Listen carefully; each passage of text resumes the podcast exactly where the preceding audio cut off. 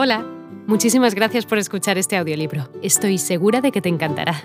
Me llamo Ana y a continuación podrás disfrutar de un previo del libro completo.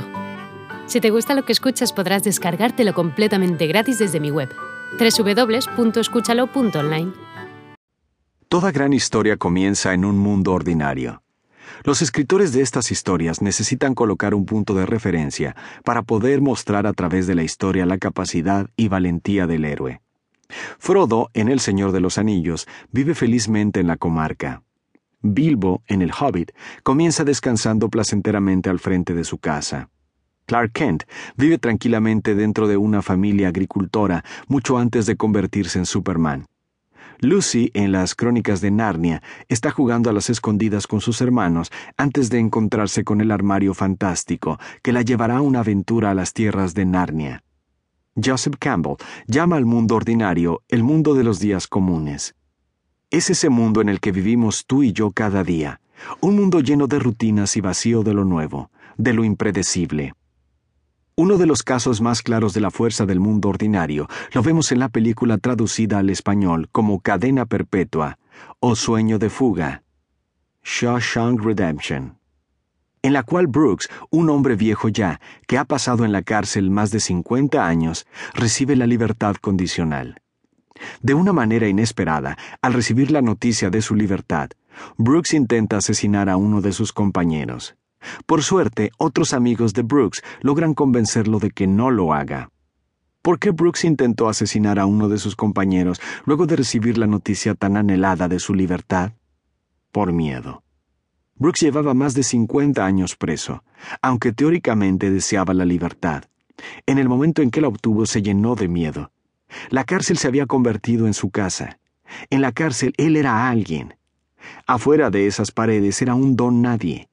Fue tanto su temor que estuvo a punto de asesinar para poder continuar preso, para mantenerse en su mundo ordinario. Al igual que Brooks, nosotros también inconscientemente luchamos por mantenernos en ese mundo de los días comunes. El cambio nos da miedo porque nos hace vulnerables. En el mundo ordinario sabemos cómo ganar. Las cosas se nos hacen fáciles y son predecibles. El mundo ordinario alimenta nuestro ego nos hace sentir exitosos, nos hace sentir invencibles. El poder del mundo ordinario mantiene a personas atadas a trabajos insoportables, mujeres a relaciones violentas, pueblos a un liderazgo corrupto e individuos a rutinas que hacen la vida profundamente aburrida. Mi tendencia natural es adaptarme a las rutinas seguras y, en consecuencia, vivir una vida de aburrimiento total.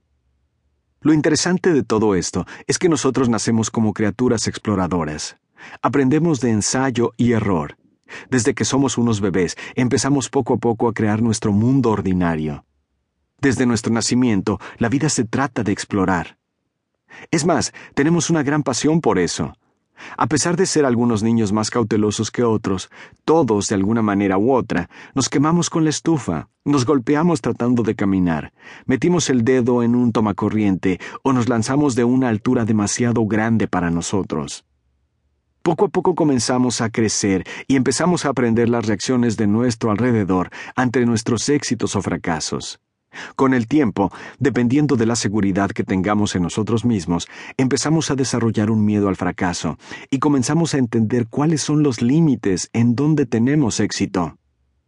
En los límites donde aprendemos a tener éxito, nos queremos quedar y tratamos de evitar lugares donde el éxito no es tan seguro. Con el tiempo, comenzamos a crear unas murallas invisibles a nuestro alrededor, que nos mantienen presos y no nos permiten salir a explorar nuevos horizontes. Por esa razón, día tras día, vivimos las mismas rutinas, vamos a comer a los mismos lugares, pedimos los mismos platos, nos reunimos con las mismas personas y contamos los mismos chistes una y otra vez. Vivimos en un micromundo y llegamos a creer que ese es el mundo, pero no lo es. Hace unos años conocí a un hombre multimillonario que nunca había salido de su pueblo y no tenía intención de salir. También conocí a otra persona que comía los mismos cuatro platos de comida siempre. Una vez supe de una mujer que volvía una y otra vez con su esposo violento solo para esperar un nuevo evento que lamentar. El propósito de este capítulo no es darte una solución al problema del mundo ordinario. Para eso están los siguientes cuatro capítulos. El objetivo de este capítulo es que llegues a la conclusión de que existe tu mundo ordinario y que de alguna manera puedes estar atrapado en él. Quiero convencerte de que, a pesar de que mantenernos en el mundo ordinario nos hace... Hola de nuevo. No está mal para ser solo una pequeña muestra, ¿verdad? Si te ha llamado la atención, recuerda que encontrarás este audiolibro completo y gratis en www.escúchalo.online.